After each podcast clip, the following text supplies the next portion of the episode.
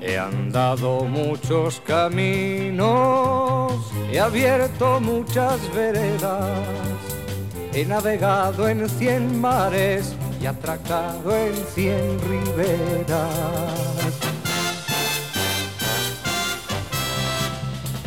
Todas partes he visto caravanas de tristeza, soberbios y melancólicos borrachos de sombra negra.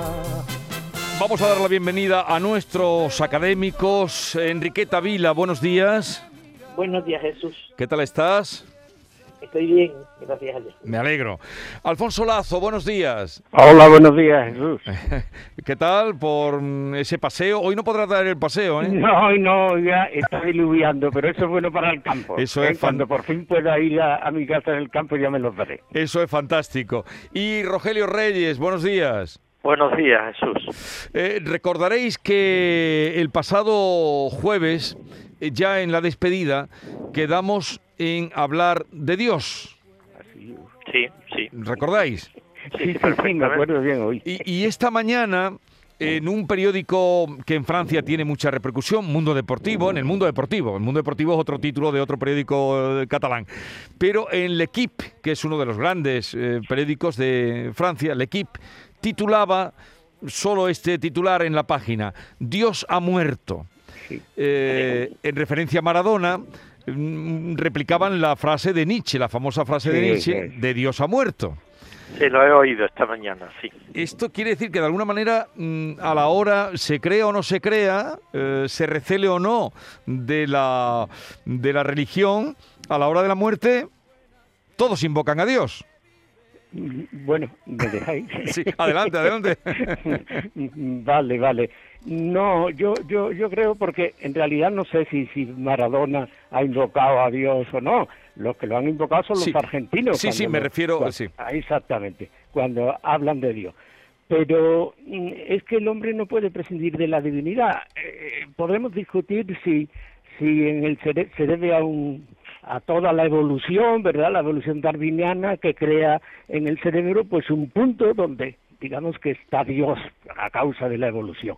O podemos pensar que ese punto del cerebro es una huella de la deidad. Pero lo cierto es que cuando Dios, vamos a decir, el Dios tradicional o, o el Dios cristiano desaparece, se sustituyen por otros dioses. ¿eh? Y eso es exactamente, exactamente lo que está ocurriendo o lo que ocurría ayer en Argentina. Yo vi las noticias y entonces todo el mundo, Dios, Dios, Dios, ha muerto. Bueno, para mí eso es, es terrible, sustituir pues un supuesto verdadero Dios pues por una figura que en este caso es patética. Pero, Sí. eh, eh, perdón, Alfonso, entonces sería la confirmación de lo que dijo Nietzsche hace mucho tiempo, eh, en el siglo XIX. Bueno, eh, sí, sí, e- efectivamente. Como Dios ha muerto, se coloca ahora... Ah, claro, claro, efectivamente, eso, eso es lo que dice Nietzsche. Bueno, Dios ha muerto, desaparece la religión de los esclavos, como él llama a- a- al cristianismo, y en su lugar, pues aparece una nueva figura que luego se le, da, se le da el nombre superhombre, que, que más bien no es de Nietzsche, pero No que- sé. que se entiende por eso.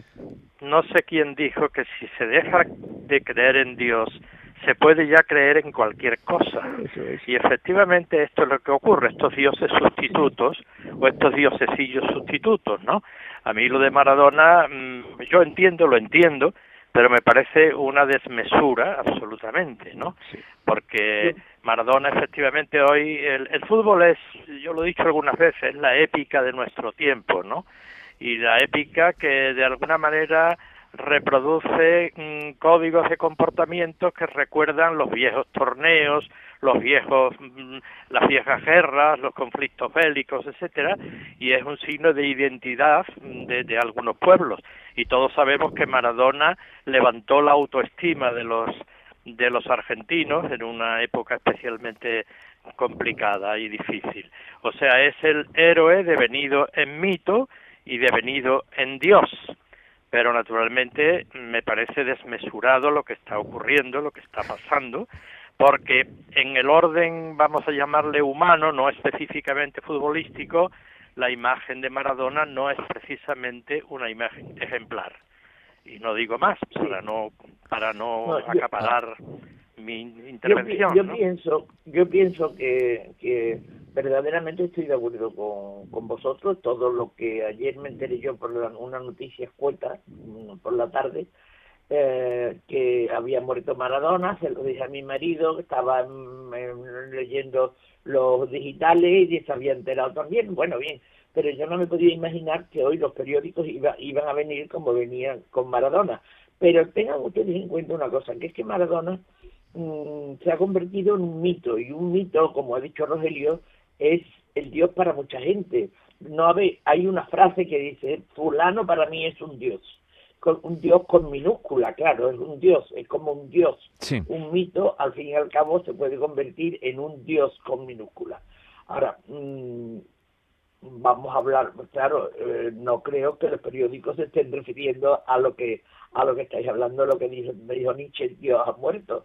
No creo que se refieran a eso, ha muerto Maradona, ha muerto Diego, ha muerto no sé qué, bueno, que le han dado Sí. una importancia mm, porque por lo visto, digo por lo visto porque porque yo soy negada en el fútbol, por lo visto ha sido eh, ahora dicen que Messi puede haberlo superado, pero ha sido el mejor futbolista del mundo nunca y como dice, como dice Rogelio, ha sido una figura para Argentina algo más que un futbolista. Entonces, claro, y un hombre que se ha machacado a sí mismo, es un ejemplo de todo. Y, y el decir Dios ha muerto no creo Hombre, que se refiera a la, a, la- a lo la que- frase de Nietzsche, Ya. ni mucho menos. lo- No. ni mucho menos. Efectivamente. Yo decía que porque Nietzsche- es la misma frase que dijo mito, Nietzsche. Sí, pero, Nietzsche- pero Enriqueta, alguien escribe y ahí está escrito Dios ha muerto. O sea, Sí, la- Pero- claro, mm, lo que Nietzsche profetizó fue la desaparición de Dios del horizonte mental del hombre es. contemporáneo y el no laicismo, verdad. El laicismo militante que existe hoy. Eso lo profetizó y efectivamente eso no tiene nada que ver evidentemente con la analogía del héroe como de, de Maradona como un dios, etcétera. Son cosas muy diferentes, eh, aunque la frase efectivamente, como dice Jesús, sea la misma, ¿no?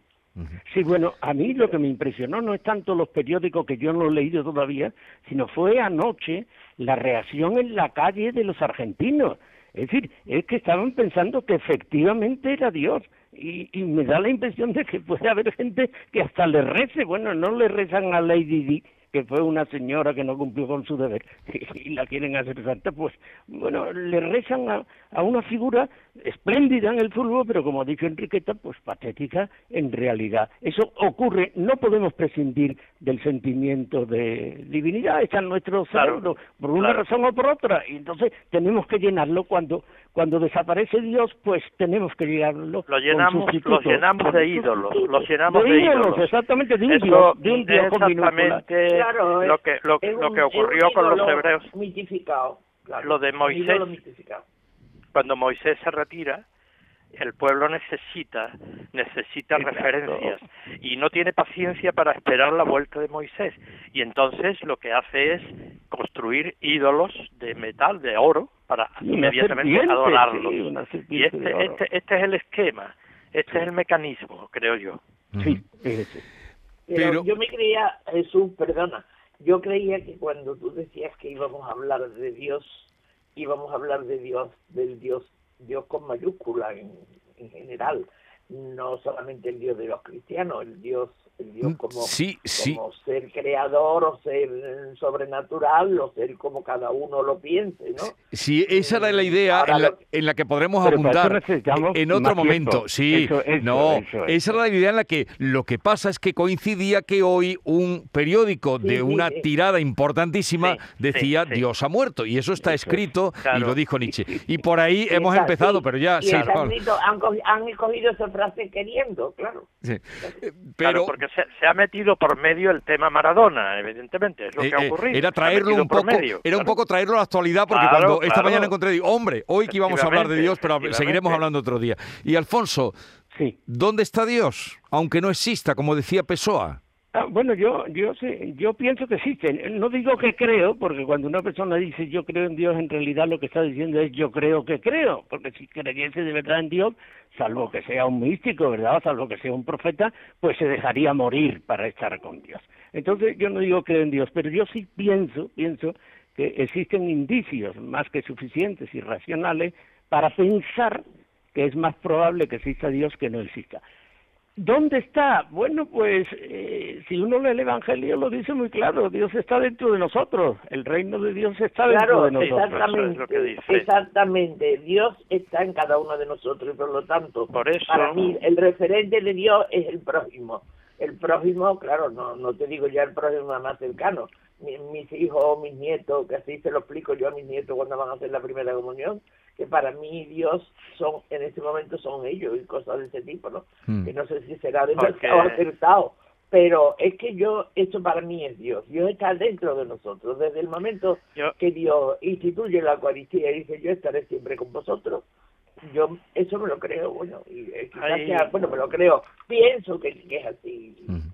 Rogelio. Yo creo que efectivamente por encima de lo que es la religión, vamos a llamarle externa o formal, o sea, la religión es una dogmática, es un cuerpo de creencia, una moral, o sea, unas normas de conducta, una liturgia, o sea, una, un, ceremonial, pero básicamente eh, la religión es una experiencia personal de Dios o no es nada.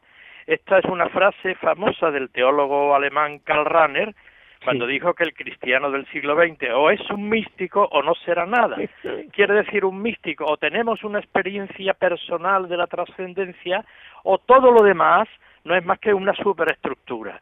En definitiva, la religión es una experiencia personal, directa, interior de Dios que uno puede sentir o no puede sentir.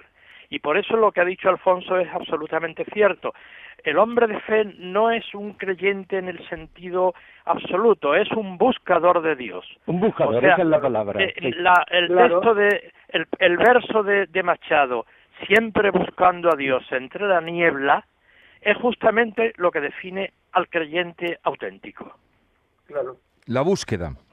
La búsqueda, sí, la búsqueda con una esperanza grande, ¿eh? con una esperanza grande. O Oscar Tusquets, que ya cuando hablemos otro día, porque tenemos poquito tiempo, eh, escribió un libro, un ensayo, que mm, yo hay dos ensayos de Tusquets que siempre van conmigo, todo es comparable, eh, sencillos, y otro que escribió después que se llamaba Dios lo ve. Dios lo no ve. Lo conozco, no lo conozco. Y él proponía, más o menos, lo digo así, mm, que mm, si actuáramos como si Dios lo viera o nos viera, mm, actuaríamos de otra manera. Ah, bueno, es evidente, evidente. Entonces, claro. aunque, hemos, él decía que aunque hemos apartado a Dios, deberíamos tenerlo presente porque eso nos haría actuar de otra manera. Porque es nuestra conciencia ética. Dios es algo que es como si el ojo de Dios nos estuviera vigilando. En el fondo tenemos esa sensación en la conciencia interior de cada uno, tenemos la sensación de que Dios nos contempla y nos vigila de alguna manera. Y, y Dostoyevsky, Dostoyevsky cuando habla de que si Dios no existe todo está permitido. Claro, claro. claro. Dios es la, la, ética, Dios es la moral y Dios es la trascendencia, por lo menos Así pienso y, yo, ¿no? Y, os cuento la anécdota de dónde sale este título y ya hoy tenemos que terminar, digo más temprano y seguiremos. Eh, y es porque un arquitecto da el nombre del que yo no me acuerdo ahora, un arquitecto eh, había mandado reformar una casa importante, una casa de campo grande, importante. Y en la puerta de atrás de la casa, la que daba pues a, un pequeño huerto, la de atrás, ¿eh? no la grande de... Eh, fue a revisar las obras el arquitecto está el nombre puesto y todo, ¿eh? que es real. Y el maestro de obra, entonces le, le, llama la atención al maestro de obra, le dice, esta puerta, aquí hay un problema, era en el dinter de la puerta de arriba. Y contesta el maestro de obras, pero eso no lo ve nadie. Y el arquitecto le dice, Dios lo ve. Claro. Podría ser Gaudí, pero no lo sé. No, no, no es Gaudí, no, no, no es... Eh, no, es que no me acuerdo, ya os lo traeré el nombre, pero... Hay una película que se llama Un hombre para la eternidad, dedicada a Tomás Moro, que cuando un discípulo suyo le dice, le dice, bueno, y, dice, yo no me quiero dedicar a, la enseñanza porque eh, no los, no, no, mi mérito no lo ve nadie, y tal, y dice, y le dice Tomás Moro, lo sabes tú y lo sabe Dios. ¿Eh? O sea, como lo ve Dios. Eh, eh, Exactamente es el, mismo, es el mismo caso. de las catedrales góticas, ¿no? Una escultura a lo mejor maravillosa en lo alto de un chapitel que no ve nadie. Dios lo ve. Entonces, Dios lo ve. lo tenemos que dejar aquí porque tengo otra cita y voy de tiempo mal, pero volveremos a este tema y otros asuntos. Enriqueta Vila, Rogelio Reyes, Alfonso Lazo, un abrazo muy grande y espero que podáis pasear cuando cese la lluvia. gracias. Un abrazo.